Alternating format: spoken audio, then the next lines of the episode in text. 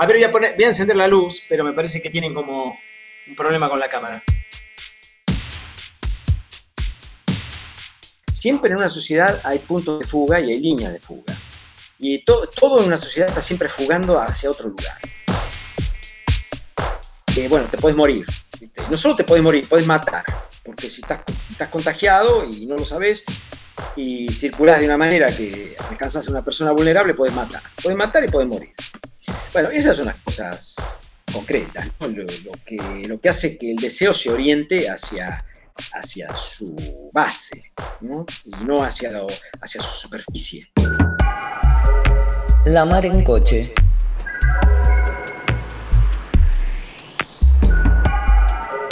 Podcast.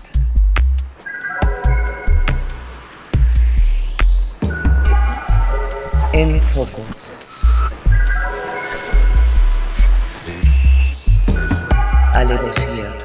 Nocturnidad, sorpresa. La mar en coche. Radio que punza.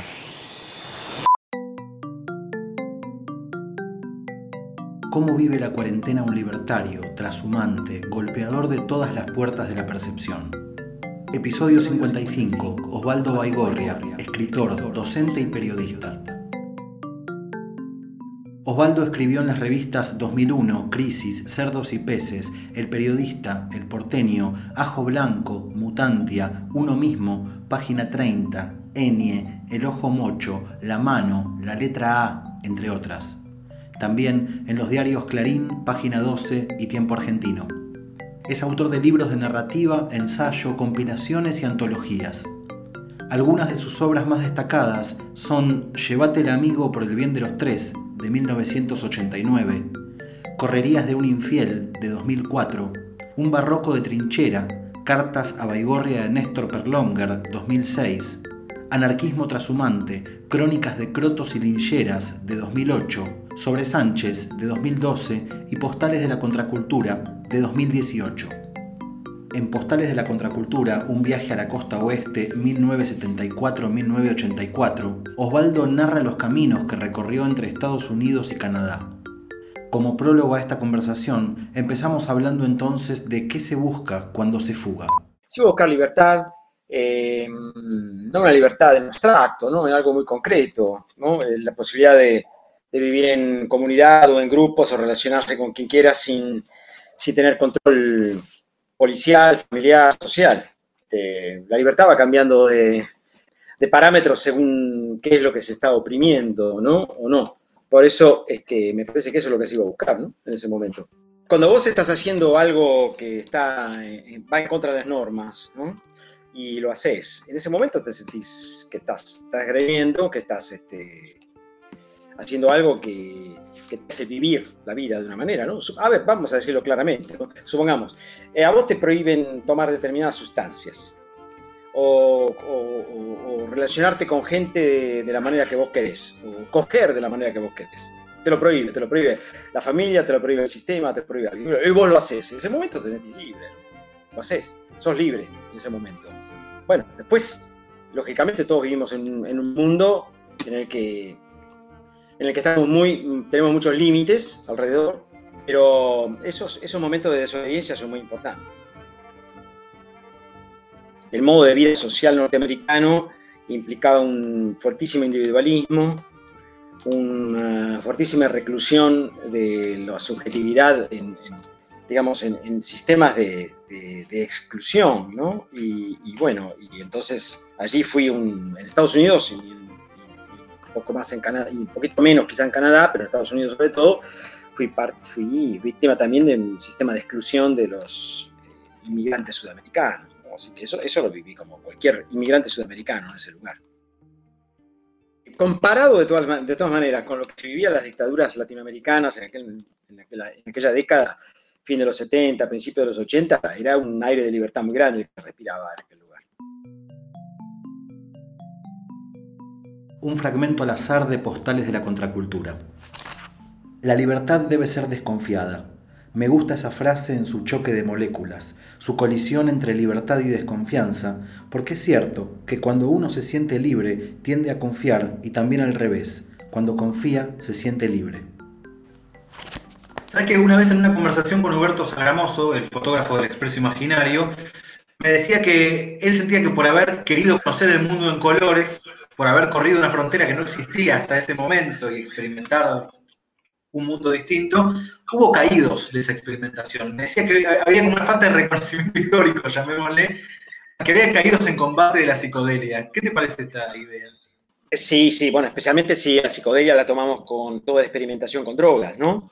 Eh, sí, en particular eso, sí, sin duda, porque son sustancias fuertes. Porque, digamos, una, una experiencia de amor plural una experiencia de amor orgiástico o de, sexo libre hasta ese punto de incluir a varias personas, eh, vos podés retroceder de esa experiencia y podés quedar bien, mal, depende.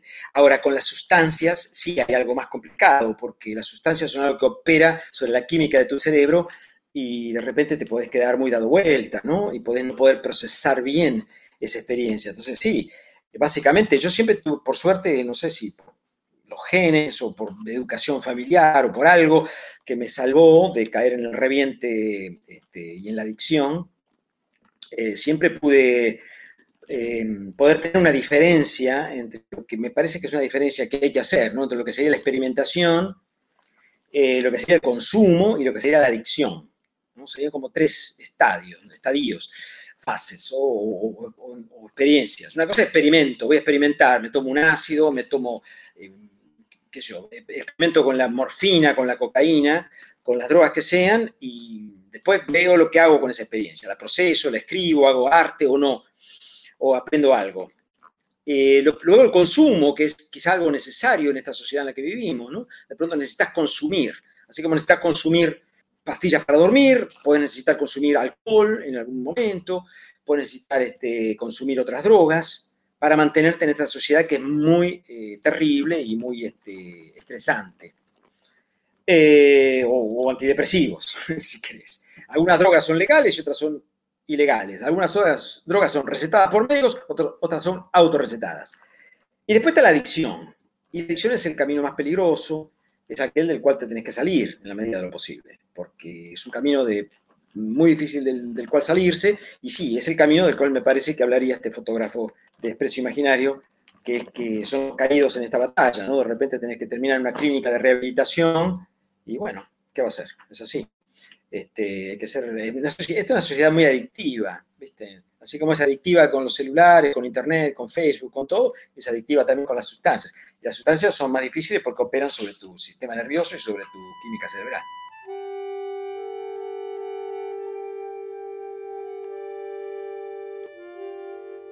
Todo aquello que fue conformando todos estos tiempos de viaje, al momento de regresar a, la Argentina, ¿de qué manera pudiste conservar o sostener todo aquello que decías, bueno, pude armar comunidad acá, pude vivir estas experiencias de libertad en, determinadas otras situaciones. ¿Cómo ese regreso y esa posibilidad de, de traerlo aprendido al llegar a Argentina? Mira, eh, cuando yo volví a Argentina, después del retorno de la democracia, en el año 84, 85, eh, la verdad que se, vivió un momento de expansión muy grande de, todo, un tipo de discursos y, y, de experiencias que, por ejemplo, a través de medios de comunicación, de lugares como Cemento, de lugares de, lugares de encuentro, donde de pronto eh, había como un, un, modo de vivir, digamos, la salida de la represión, que era la salida de la, dictadura, que me hacían sentir como bastante en, casa.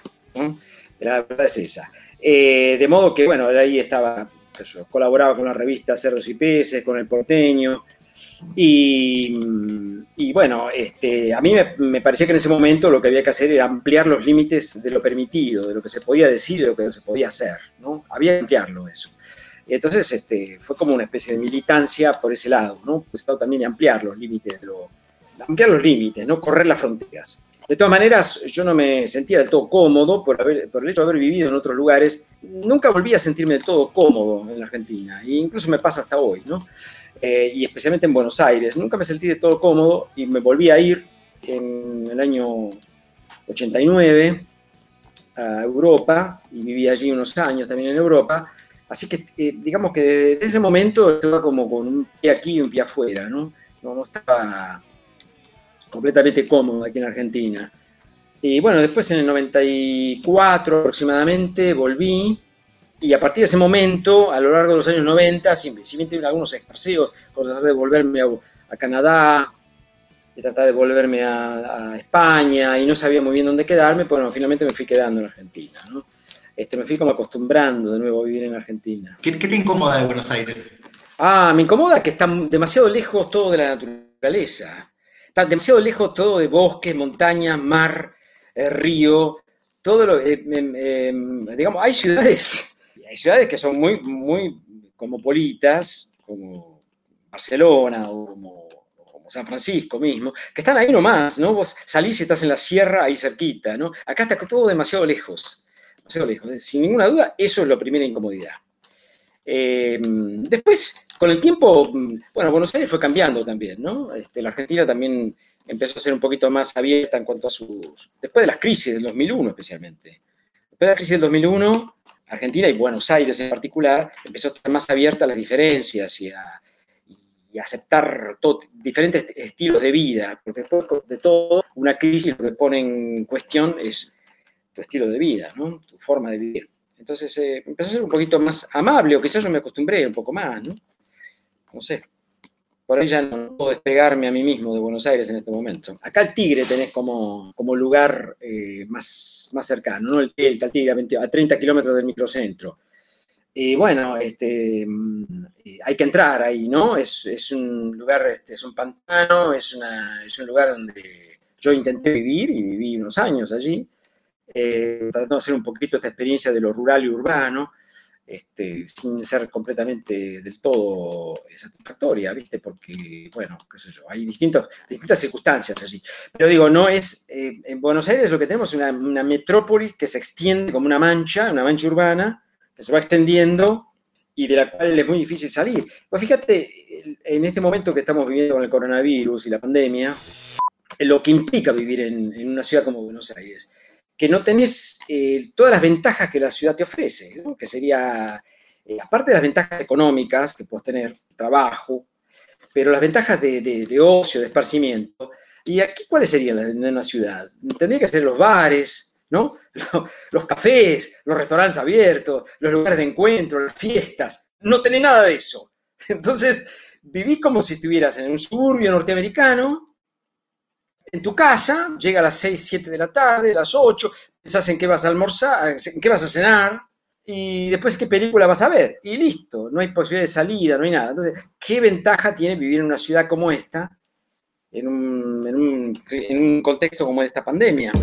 Habrá que encontrar un más allá en el momento en que el cansancio parezca ser ya intolerable. La mar en coche.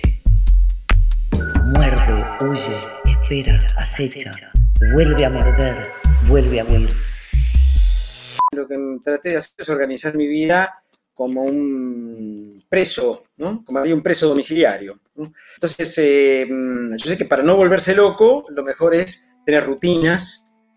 Eh, generalmente me levanto a la mañana y trato de hacer una rutina de trabajo. Mm, bueno, yo, aparte de trabajar en la universidad, de dar clases en las facultades sociales, con todas las dificultades que implica en este momento dar clases virtuales, eh, sin presencialidad física. Eh, bueno, voy preparando lo que tengo que hacer en ese, sentido y algunos otros proyectos eh, de escritura que tenía postergados y que los vine realizando. entonces trato de escribir y leer más o menos hasta las 2 de la tarde o una, más o menos. Luego trato de hacer un poco de ejercicio físico, salgo siempre, salgo siempre, ya desde los primeros momentos de la cuarentena, salir a caminar.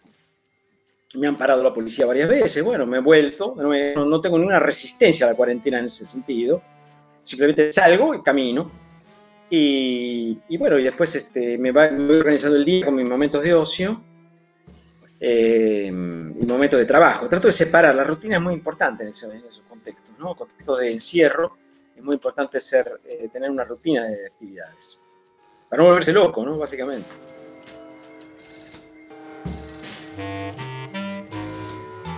Episodio 55. Osvaldo Baigorria, escritor, docente y periodista.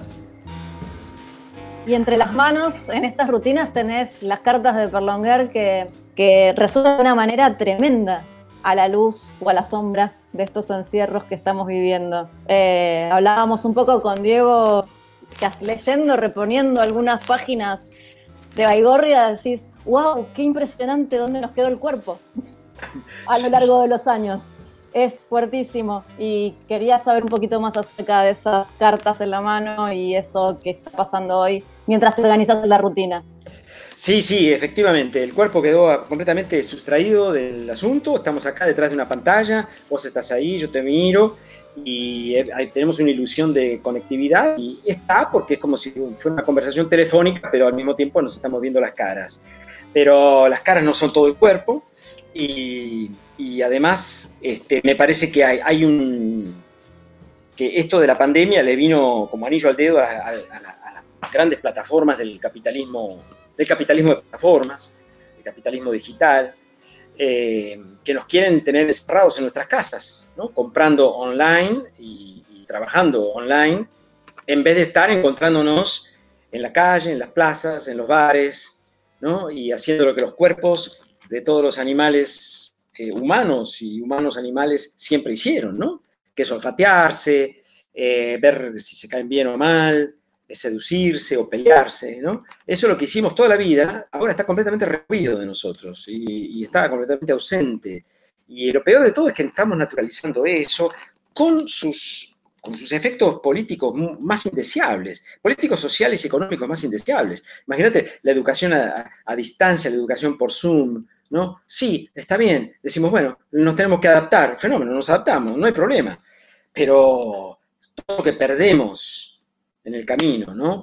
En, esa, adaptación a, esta, a este nuevo orden, lo que yo llamo un nuevo orden de los cuerpos, ¿no? Que no, no empezó con la pandemia, empezó antes, pero bueno, con esta pandemia este, se refuerza, se refuerza de una manera increíble. Y los mayores ganadores de esto son los grandes monopolios, los grandes monopolios del capitalismo de plataformas, ¿no? Son Google, aquí los mismos que estamos nosotros hablando, Google, Facebook, Amazon, eh, son todos los grandes este, ganadores de esta, de esta nueva forma de, relacionarnos. En el comienzo de la pandemia también nos pasó que dijimos, bueno, no volvemos nunca más al mundo anterior, pero en un sentido, llamémosle, más libertario más positivo, ¿no? La oportunidad de decir, barajemos y vemos de nuevo en la construcción de un futuro más deseable.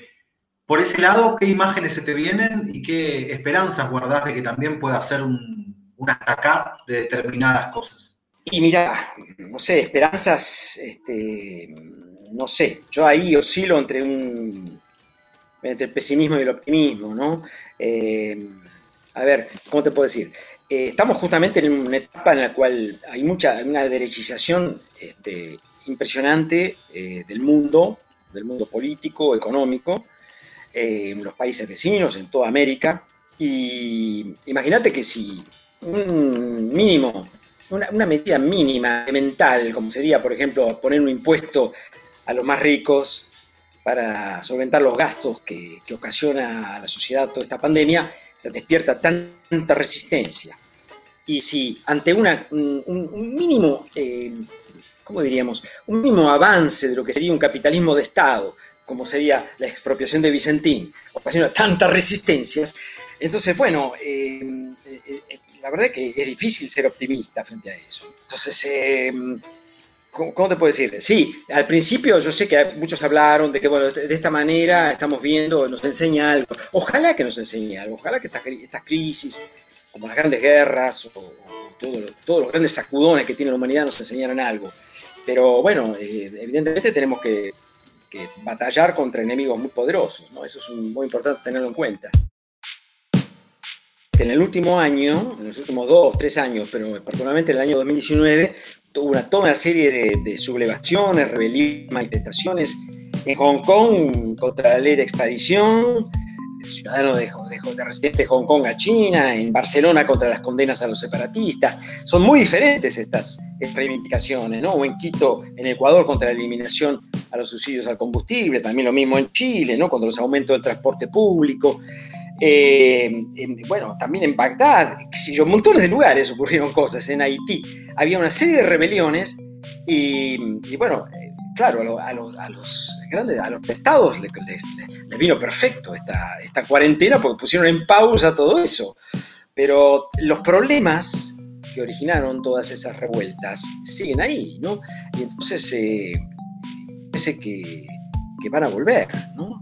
Tengo la impresión que van a volver, no sé, con barbijos. La gente irá a manifestarse con barbijos y pelear contra policías con barbijos. Pero bueno, eh, como que es inevitable que las, personas salgan a protestar contra los que los, contra las que lo, que nos sostiene, digamos, contra lo que hace que estemos separados, desunidos y, metidos en nuestras casas, ¿no? Me parece que va a ser difícil sostenernos en nuestras casas. A veces esto puede tener un giro medio de, de, derecha o de ultraderecha, ¿no? Como pueden ser los libertarios, que de repente hacen cosas contra las cuarentenas, los famosos libertarios, entre comillas, que hacen cosas contra la cuarentena y salen ahí a manifestar queremos libertad, pero muy en abstractos. Por eso es interesante la pregunta que me hacía con respecto a la libertad. Sí, libertad, pero no en la libertad en abstracto. Libertad siempre en relación a otra cosa, ¿no?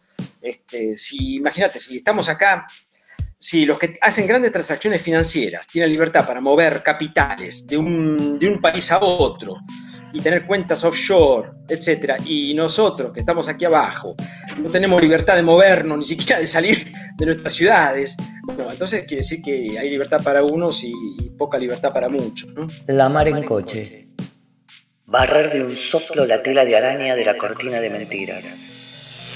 el capitalismo en su fase consumista consumista compulsiva, que empezó a desarrollarse en los años 70 aproximadamente. Bueno, en algunos países llegó en los 80, 90, según las características, ¿no?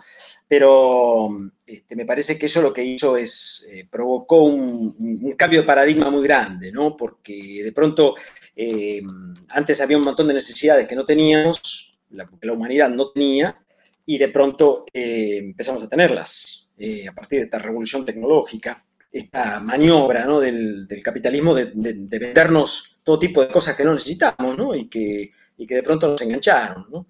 Entonces, eh, imagínate vos eh, que ahora estamos todos enganchados a nuestro celular. No podemos vivir sin un celular, sin un teléfono celular. Es más, es obligatorio tener un teléfono celular. Te lo piden los estados, te piden, ¿no? Bueno, dime tu número de teléfono celular. Si no tiene un teléfono, y si yo no quiero tener un teléfono celular, bueno, no, tenés que tener un celular. Entonces, evidentemente estamos eso, eso ha sido un golpe muy duro para, para toda alternativa, ¿no? toda posibilidad de, izquierda, de vida de izquierda, si se quiere, o de vida diferente a la vida de derecha que tenemos. ¿no? Entonces, eso es un golpe muy grande, porque ¿qué hacemos frente a eso? Después, bueno, eh, después están las, las, las, las, maneras que cada uno reacciona frente a eso, pero, pero eso, eso es un, un desafío muy grande a tener. ¿Cómo hacemos para enfrentar esta civilización consumista que, nos dice que nuestra única promesa de felicidad es tener más objetos de consumo, ¿no? Más viajes, más consumo, más cosas. De repente, fíjate vos como en un, poquito, en un escaso eh, lapso de tiempo, muy escaso, eh, de pronto este, vimos que no necesitamos consumir tanto. De repente, eh, qué sé yo, lo, importante sería poder ir a un café, poder en, vez de, de pedir la comida en tu casa, poder ir a un restaurante, pero de pronto por unos meses, aunque sea por unos meses, por pocos meses, de repente no hubo tanta actividad y bueno, qué sé yo, los, este, los delfines volvieron a Venecia, los, este, los, los, gansos volvieron a caminar por los bosques de Palermo sin problemas. Así que evidentemente se puede parar un poco, ¿no? Es, es, interesante esto lo que hizo la pandemia, en el sentido de ponernos a reflexionar un poco sobre qué es lo importante. De repente lo importante es tener a alguien a quien abrazar, a quien besar, a tener este, alguien cerca, ser querido, ¿no? Eso es lo más Siempre fue lo más importante eso. Lo que pasa es que el capitalismo consumista nos ha hecho como títeres de, su, de sus mandatos. ¿Encontrás en esta huelga de las redes sociales, de los teléfonos celulares, de las computadoras, eh, un gesto de libertad posible? Sí, si es posible hacerlo, sí, sí, claro. Lo que pasa es que paradójicamente hay que coordinarlo a través de las redes, ¿no? Es, muy paradójico. De pronto a través de las redes, pero bueno, está bien estás en la eh, supongamos es lo mismo que los cuerpos que circulan en una ciudad. La ciudad está tomada, supongamos la ciudad está tomada porque hay una ocupación militar.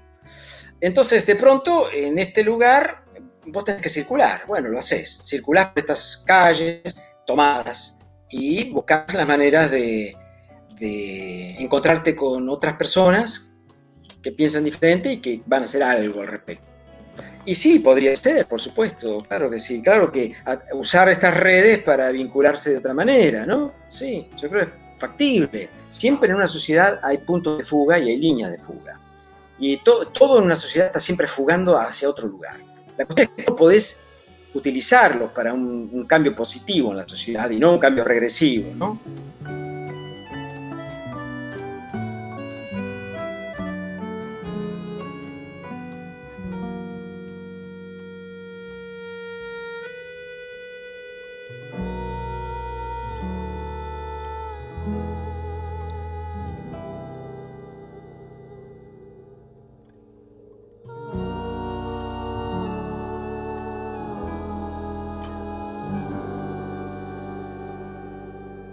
Tomo un poco la consigna que apareció en el feminismo fuertemente en los últimos años, que es nos mueve el deseo.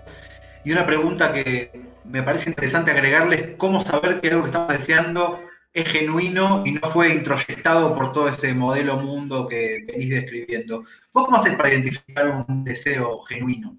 Y bueno, mira, estos momentos de encierro me parece que son muy interesantes para pensarlo eso, ¿no? Entonces, si, si en estos momentos de encierro tu deseo es tener a alguien a quien abrazar y a quien besar, eh, bueno, es este, eso es un deseo muy genuino, ¿no? Y si en este momento te, vos decís, es, como más bien genuino o no genuino, más bien sería como qué es lo prioritario, ¿no? La prioridad. La prioridad es que yo me pueda, pueda viajar, tomar un avión e irme a Miami, o, o irme a Venecia si quiero, qué sé yo. Miami es un paradigma del consumismo, pero irme a un lugar diferente. Eh, o es querer abrazar y querer este, em, tener una persona que me, que me ame, que cuide de mí y que yo cuide. Bueno, eso es un deseo más, más prioritario, ¿no? Me parece que eh, interesante lo que hizo la pandemia en este lugar, nos puso ante la irrupción de lo real real, ¿no? De lo que en psicoanálisis se llama lo real real. Es, eh, bueno, te puedes morir, ¿viste? no solo te puedes morir, puedes matar, porque si estás, estás contagiado y no lo sabes, y circulás de una manera que alcanzas a una persona vulnerable, puedes matar. Puedes matar y puedes morir. Bueno, esas son las cosas concretas, lo, que, lo que hace que el deseo se oriente hacia, hacia su base y no hacia, hacia su superficie.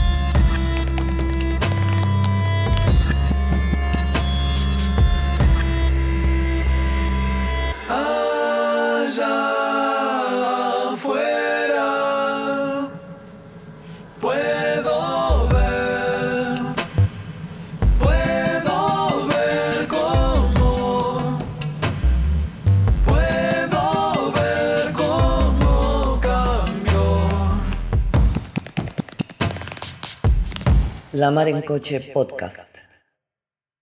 En Foco. Episodio 55. Osvaldo Baigorria, escritor, docente y periodista. Amor, amor libre, poliamor, celos, cuidados, sexo, fidelidad. Temas que cruzan la vida de Osvaldo y que se desarrollan especialmente en su libro Llévate el amigo por el bien de los tres. A ver, hay una incomodidad con el tema que tiene que ver con la confusión que hay entre el amor y el sexo. ¿No? Este, si, yo tengo una, una, una, visión bastante clásica de eso, ¿no? una concepción más clásica de eso. ¿no? Eh, porque alguna gente dice, bueno, amor libre significa eh, coger libremente con, con, cualquiera, con lo cual yo no puedo estar en desacuerdo, me parece que está bárbaro coger libremente con quien tengamos ganas de coger. Ahora, eh, la cuestión es el amor, concretamente, lo que sería amar, a una amar a una persona o amar a varias personas, implica también cuidar a esas personas, ¿no? cuidarlas eh, porque si no, ¿de qué amor estamos hablando? Y ahí había un concepto que a mí me pareció que era más, más interesante que el del poliamor, del cual después derivó el poliamor, que es la polifidelidad. ¿no? La polifidelidad, que es algo que descubrí en una comuna en San Francisco, y que implicaba eh, un sistema que por un lado parecía, podía parecer demasiado rígido, pero implicaba que todas las personas que entraran en, ese, en esa familia eran fieles, es decir, eran fieles a las personas con las que estaban y no iban a tener, tratar de tener relaciones con otras fuera de esa familia. Podía ser fiel a, a cuatro, pero era fiel a esas cuatro, a esas cuatro personas. Es interesante esto porque pese a que establecía un concepto muy restrictivo, con el cual yo no estoy completamente de acuerdo, me parece que hay que ser más libre todavía que eso, pero, pero, y, pero establecía esta diferencia, ¿no? Si vos estás comprometido con varias personas, bueno, estás comprometido con esas personas, ¿no? Y eso me parece interesante. Vos puedes estar comprometido con una persona, con dos o con tres, o con mil, pero tenés que, ser, tenés que la capacidad de estar, eh, de, de, amar a esas personas y de cuidarlas este, en las buenas y en las malas, ¿no? Porque si no, este, si no, si el poliamor es simplemente, bueno, hoy estoy con vos y cogemos, está todo bien, bárbaro, y después estoy con otra, y me olvidé de lo que, de lo que te pasa a vos y de qué necesidades tenés, etcétera, y bueno, eso no, no parece muy diferente a lo que la humanidad ha venido experimentando en los últimos siglos, milenios. ¿no? Sí, estaba pensando a propósito del, poliamor. En algún momento también apareció como una suerte de, como una especie de, de, policía del poliamor. Si no practicabas el poliamor, todo lo monogámico era cuestionado, digamos, como una especie de a ver quién era, quién corría más los límites. ¿Te sentiste alguna vez en esa de, bueno, a ver cuán cuán alternativo soy, cuánto voy corriendo los límites para allá, no, cuánto desafío puedo llegar a proponerme. Eh, no, nunca me sentí corrido por izquierda en ese, por ese lado, digamos, para decirlo así. Pero quizás porque no estaba atento a lo que estaban diciendo de mí, o, o qué sé yo, no sé, lo que la gente opina de, de, de, lo que hago, de lo que hice. La verdad que ahí sí reivindico mucho la libertad, hasta la libertad de ser monógamo hasta la libertad de ser esclavo, si querés, hasta la libertad de ser burgués, si querés, si no estás haciendo daño a nadie, a eso me refiero.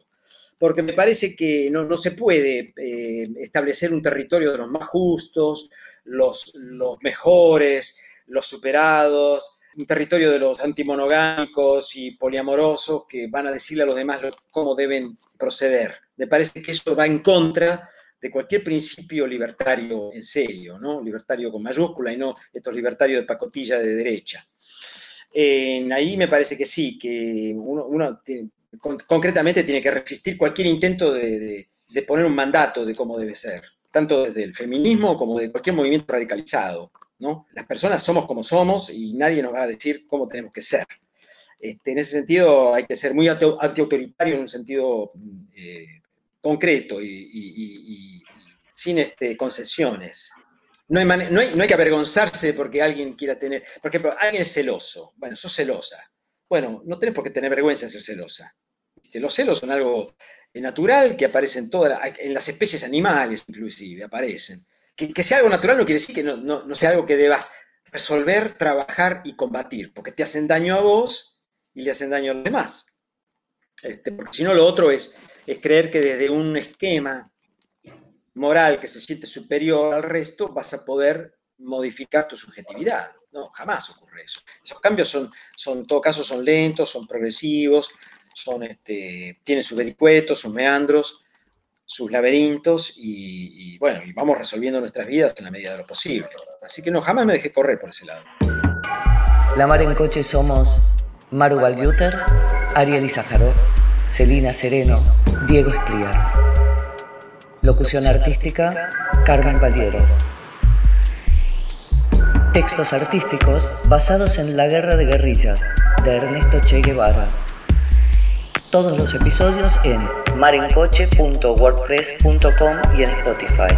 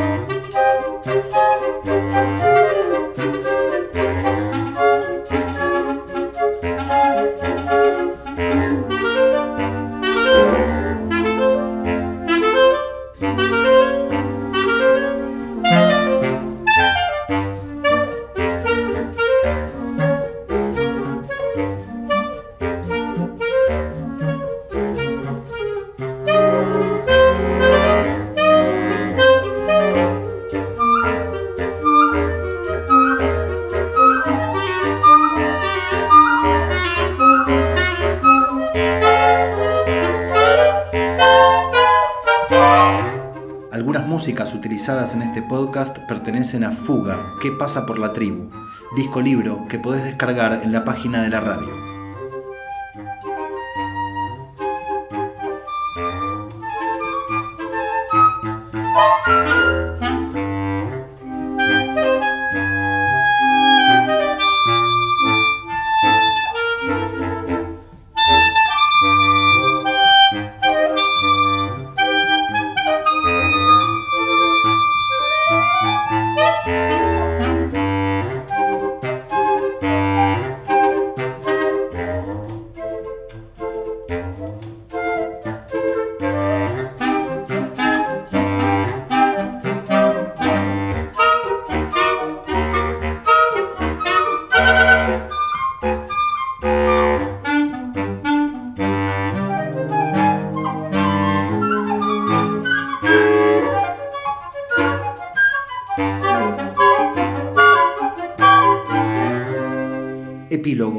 Consultamos a Osvaldo acerca de Sobre Sánchez, su biografía sobre el escritor Néstor Sánchez. Néstor Sánchez fue un autor de culto eh, en los años 60 y 70, al principio de los 70, que estaba a la par de Manuel Puig para muchos críticos latinoamericanos e incluso eh, algunos casi lo proponían como, parte del boom latinoamericano, ¿no? a la altura de Cortázar, eh, Severo Sardú, Carlos Fuentes y otros en Europa, ¿no? latinoamericanos en Europa, considerados parte del boom latinoamericano.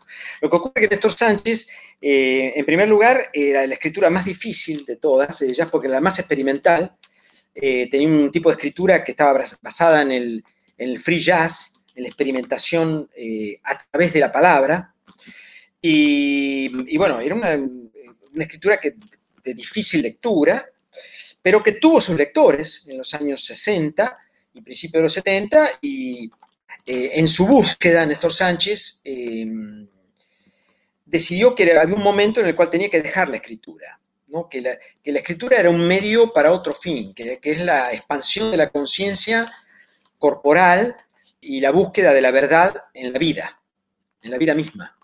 Eh, hacer, carne esta idea de las vanguardias de, los años 20 y 30 y de muchos años, de muchas décadas, que la vida tiene que ser una, debe ser una obra de arte, o no debe haber diferencia entre el arte y la vida. Y, se puso una búsqueda muy radical, muy extrema, a través de la disciplina de, de Gurdjieff, una disciplina corporal muy estricta, y, lo llevó eso a, convertirse en un clochard, en un vagabundo en ciudades del norte, de Europa y de Estados Unidos, y abandonó completamente toda la vida conocida, toda la vida social conocida. Por lo tanto, digamos, tuvo muchos años en los cuales fue un vagabundo en esas ciudades, y a mí me pareció fascinante encontrar a alguien que dejara el mercado editorial y la industria editorial de esa manera, de una renuncia tan fuerte, ¿no? Y como a mí esas renuncias siempre me interesaron, eh, me interesaron mucho la idea de salirse de lo establecido, de salirse del sistema. Entonces, bueno, yo me paré en ese lugar, busqué mis propias experiencias en esos mismos años y traté de cotejarla con mis recuerdos de las personas que había conocido, que estaban en búsquedas similares, y armé, traté de armar los, los huecos que había en la biografía de Néstor Sánchez eh, con, con, esos recuerdos propios y de otras personas que conocí, y, y bueno, y para y, crucé, para armar la biografía de Sánchez, crucé retazos de mi propia autobiografía y de mis propias fantasías de lo que podía llegar a ser esa vida. Entonces de pronto se convirtió en un híbrido, mi, libro sobre Sánchez, un híbrido, un híbrido que estaba compuesto de parte de la biografía de Sánchez, parte de mi autobiografía y, mis propios sueños y fantasías de esas generaciones, ¿no? Entonces se convirtió en este libro, que es un libro un transgenérico, que fue sobre Sánchez, me paré de mi propia experiencia para contar la experiencia de Néstor Sánchez. La Mar en Coche Podcast. En Foco.